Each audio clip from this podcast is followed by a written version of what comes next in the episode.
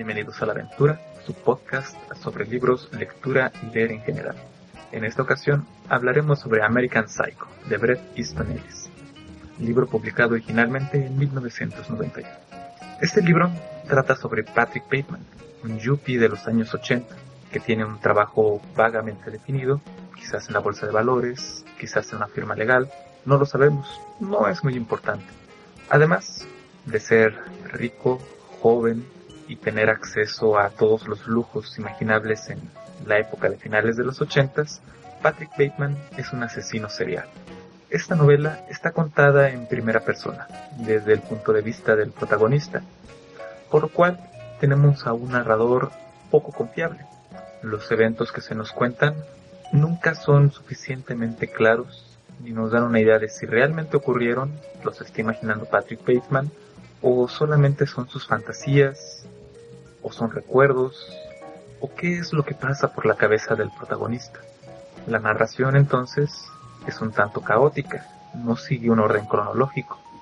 Se pasa de eventos que ocurren en la primavera a eventos que ocurren en el invierno, el día, la noche, y es difícil saber en dónde empieza la historia de Patrick Bateman y en dónde termina. No es tan fácil ubicarlos en una secuencia lógica, aunque en realidad esto no tiene mucha importancia. Este libro no tiene su principal atractivo en que nos cuente una historia de principio a fin, sino en todos los detalles de la narración, en la manera en que el protagonista nos describe el mundo a su alrededor y qué es lo que lo lleva a cometer los asesinatos que además son de lo más gráficos y crueles que se puede imaginar. Patrick Bateman tiene una obsesión con todo lo material, con los objetos, con las posesiones, con la ropa, todo aquello que sea un símbolo de estatus, de poder económico, de demostrar que es una persona mejor a los demás a través de aquello que se posee. Es por esto que siempre que se encuentra con un personaje, describe con minucioso detalle la ropa que lleva puesta, qué tipo de traje es, camisa, corbata, pañuelo, reloj, anteojos, cinturón, pantalones, zapatos, todo, color, modelo y por supuesto la marca que es. Después quizás nos diga cómo se llama la persona, si lo recuerda. Es muy común que Patrick Bateman no tenga idea de quién es la persona con la que está tratando o la confunda con una persona completamente diferente. Pero eso no es tan importante como decirnos la marca de la ropa que está usando y qué tan cara o elegante es, o en caso de que la persona no le agrade, que su ropa no es tan buena como la que le está usando o la que está usando otra persona. Estas descripciones ocurren siempre, no importa cuántas veces el protagonista se encuentre con un personaje, nos describe qué es lo que está vistiendo y cómo lo está vistiendo. Esto hace que llegue un momento en el que el lector de arte de estas descripciones y termine saltándoselas. Deje de prestarles atención porque resulta muy repetitivo. Y aunque esto puede parecer un detalle simplemente molesto del libro, en realidad está muy relacionado con el tema que trata, a la, a la superficialidad de los personajes, en particular del protagonista, y que le dan un valor por encima de todo a las apariencias, a lo superficial, aquello que se puede comprar con dinero, y no tanto a las personas. Les da igual que la persona que está en ese saco de pecho cruzado Armani sea fulano o sutano. Lo importante es el traje, y eso es lo que describen. Conforme avanzamos en el libro, esto tiene el efecto de que nosotros como lectores encontramos difícil saber de quién se está hablando en determinado momento. Sabemos qué está vistiendo, si es que seguimos leyendo las descripciones, pero no sabemos el nombre de la persona, a qué se dedica o qué es lo que le interesa en la vida. Aunque eso tampoco es muy importante, porque nos damos cuenta que casi todos los personajes son calcas de Patrick Bateman, o Patrick Bateman es una calca de todos los demás. Es difícil distinguirlos unos de otros. Son personas muy superficiales que hablan de las cosas más banales que uno se puede imaginar en todo momento. Es curioso también que la ropa descrita en este libro en realidad sea ropa que en conjunto haría ver ridícula a la gente. Esto de acuerdo al autor, a Bret Easton Ellis. Él esperaba que el lector no estuviera familiarizado lo suficiente con la moda de finales de los ochentas. Así que se imaginaría a todos los personajes vistiendo de manera muy elegante o viéndose como las personas que aparecen en las portadas de las revistas de sociales. Cuando en realidad esas combinaciones los harían ver ridículos, como bufones, al ser ropa que no combina entre sí, no importando que sea ropa muy cara y de diseñador. Esto también se extiende a otras descripciones.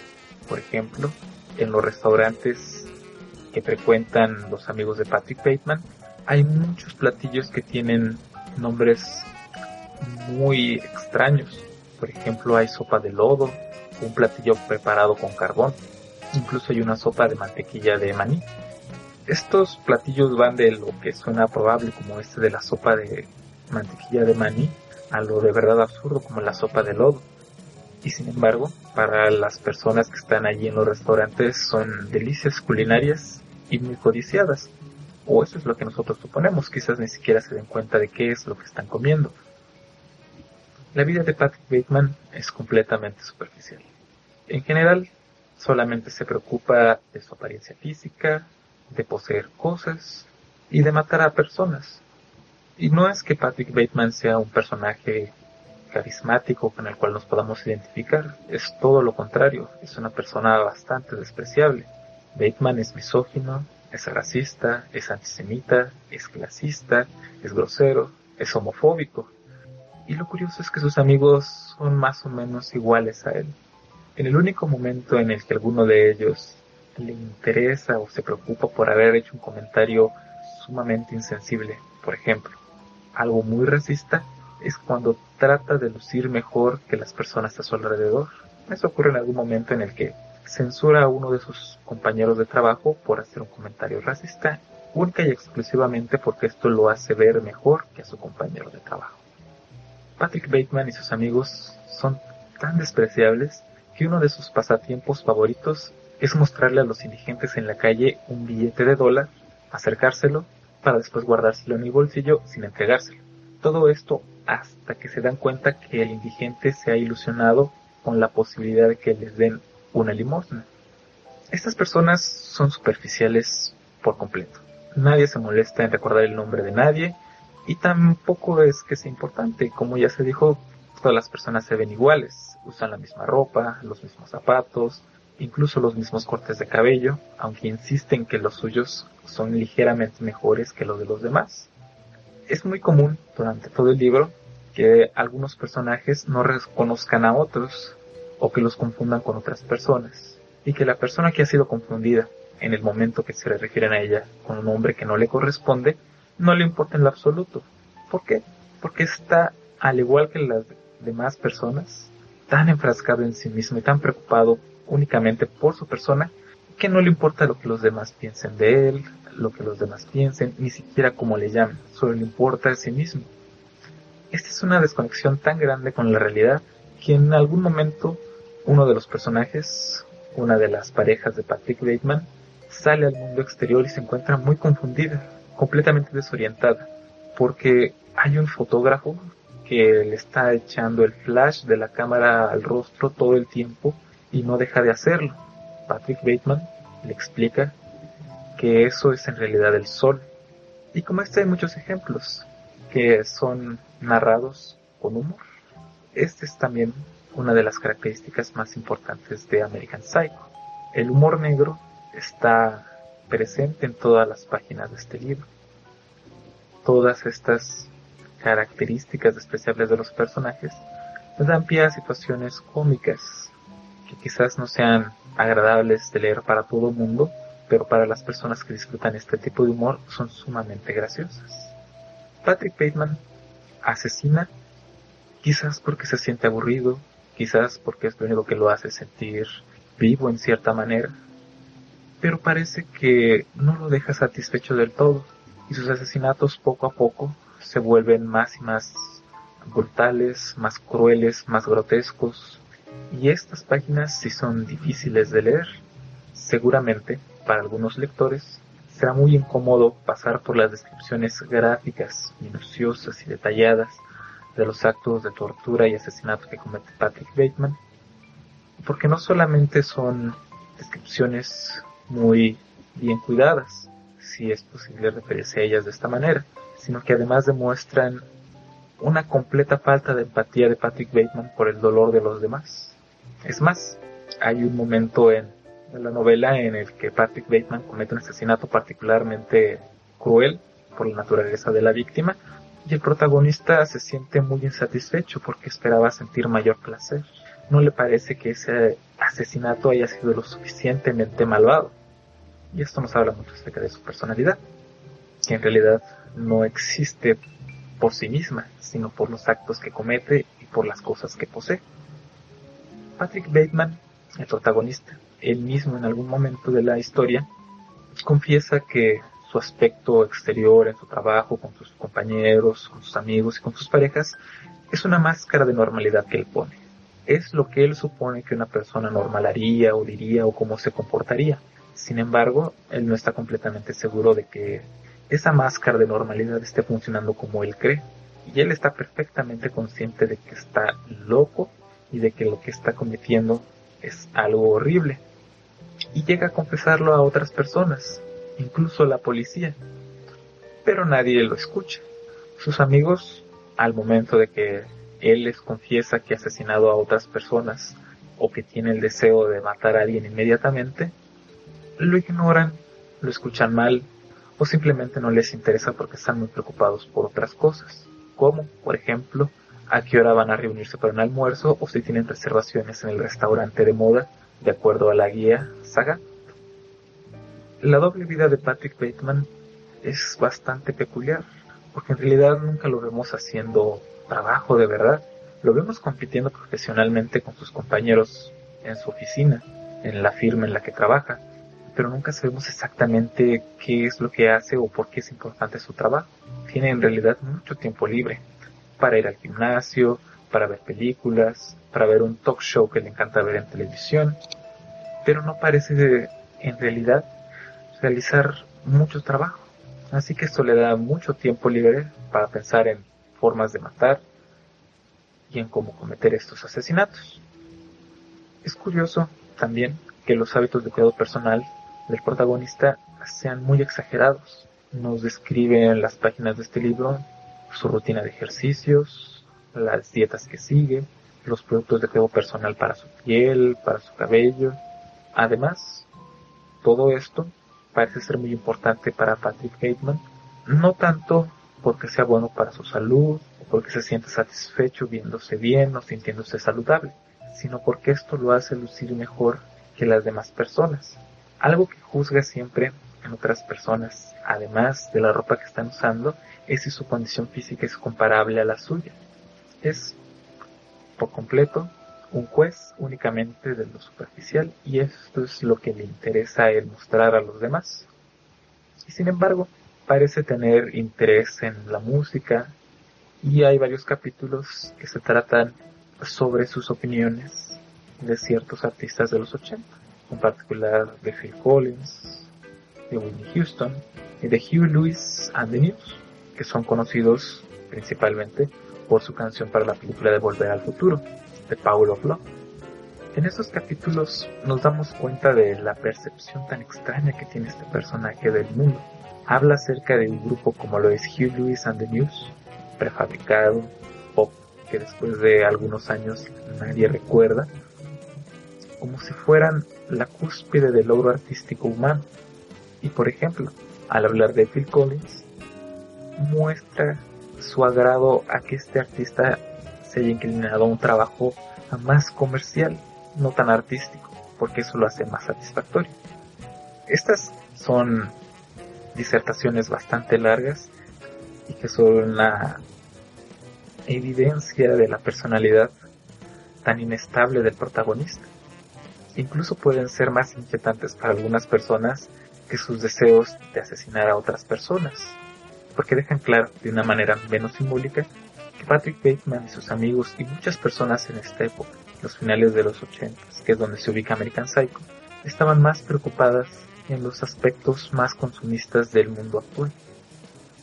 Este es el tema principal de este libro, el consumismo, el materialismo, el amor a los bienes materiales, a tener un estatus social. Al final, todo esto deja a las personas con vidas vacías y sin mucho sentido.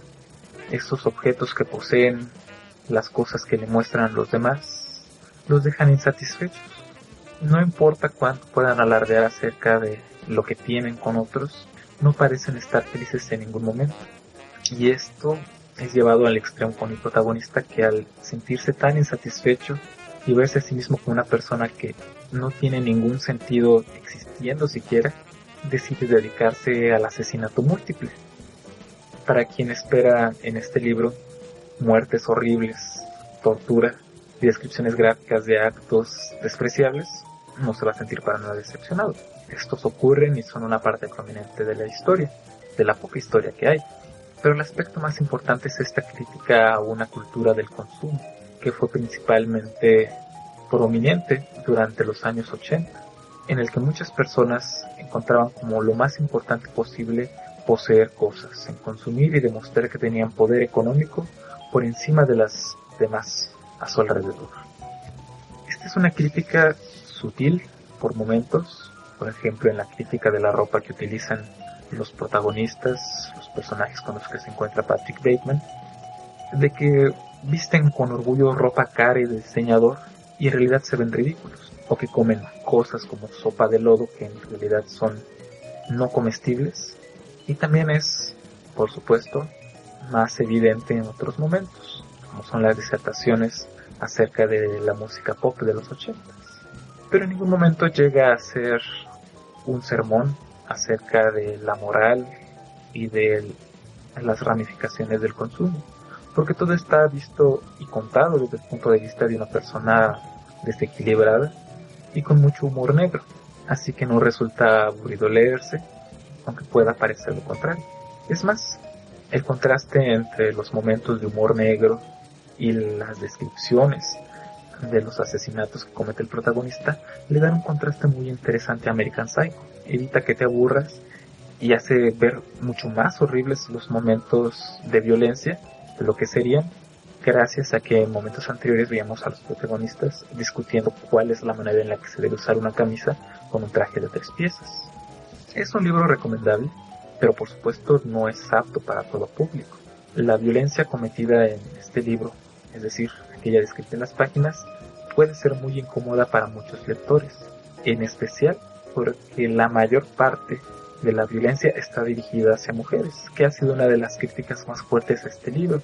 Así que esto es algo que se debe considerar antes de empezar a leer el libro y no llevarse sorpresas desagradables. La historia también es poco coherente, la poca que existe. Esto puede ser muy confuso porque no sabes en qué momento están ocurriendo las cosas. Y los personajes, al no tener rasgos distintivos, puede ser muy difícil identificarlos. Esto parece ser intencional por parte del autor como una forma en la que nos adentramos y nos sentimos más en los zapatos del protagonista. Pero para algunos lectores puede ser una fuente de molestia y que les resulte imposible concluir el libro porque no encuentran un orden lógico en este.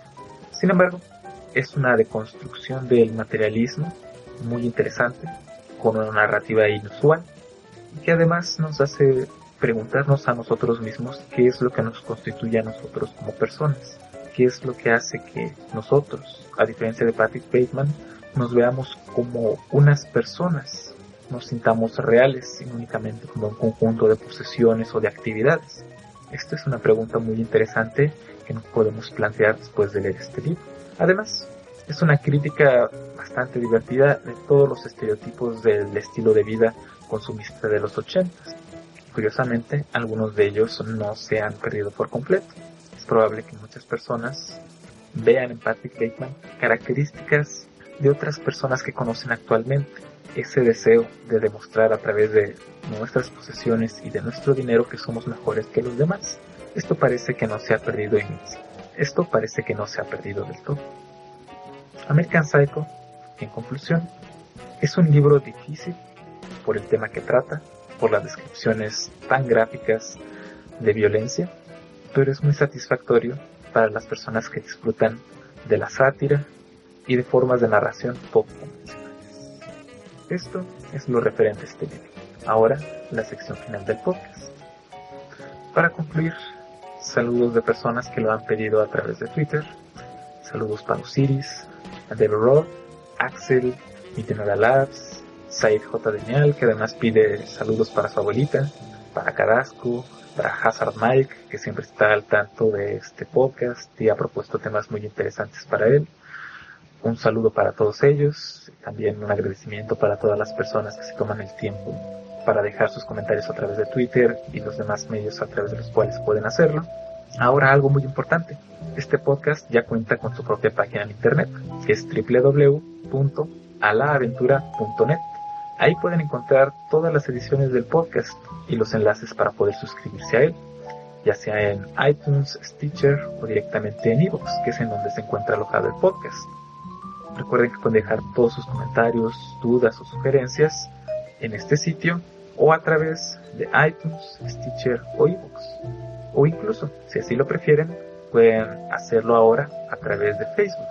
Pueden encontrarnos en facebook.com diagonal a la aventura podcast, todo junto. También pueden dejar sus comentarios a través de Twitter, en la cuenta arroba a la aventura o en mi cuenta personal, arroba sejim, con Z y con G.